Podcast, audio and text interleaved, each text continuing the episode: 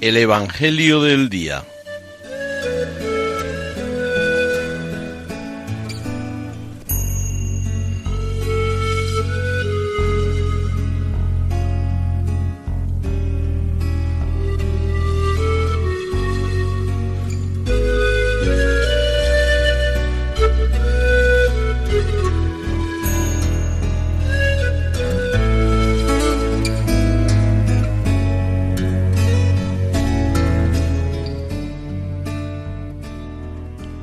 Del Evangelio según San Lucas.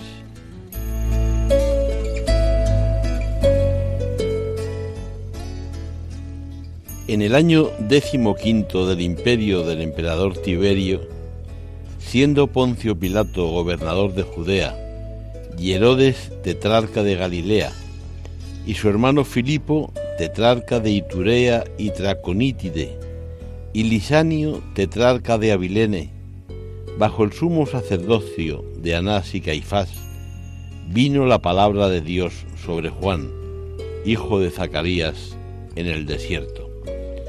Y recorrió toda la comarca del Jordán, predicando un bautismo de conversión para perdón de los pecados, como está escrito en el libro de los oráculos del profeta Isaías.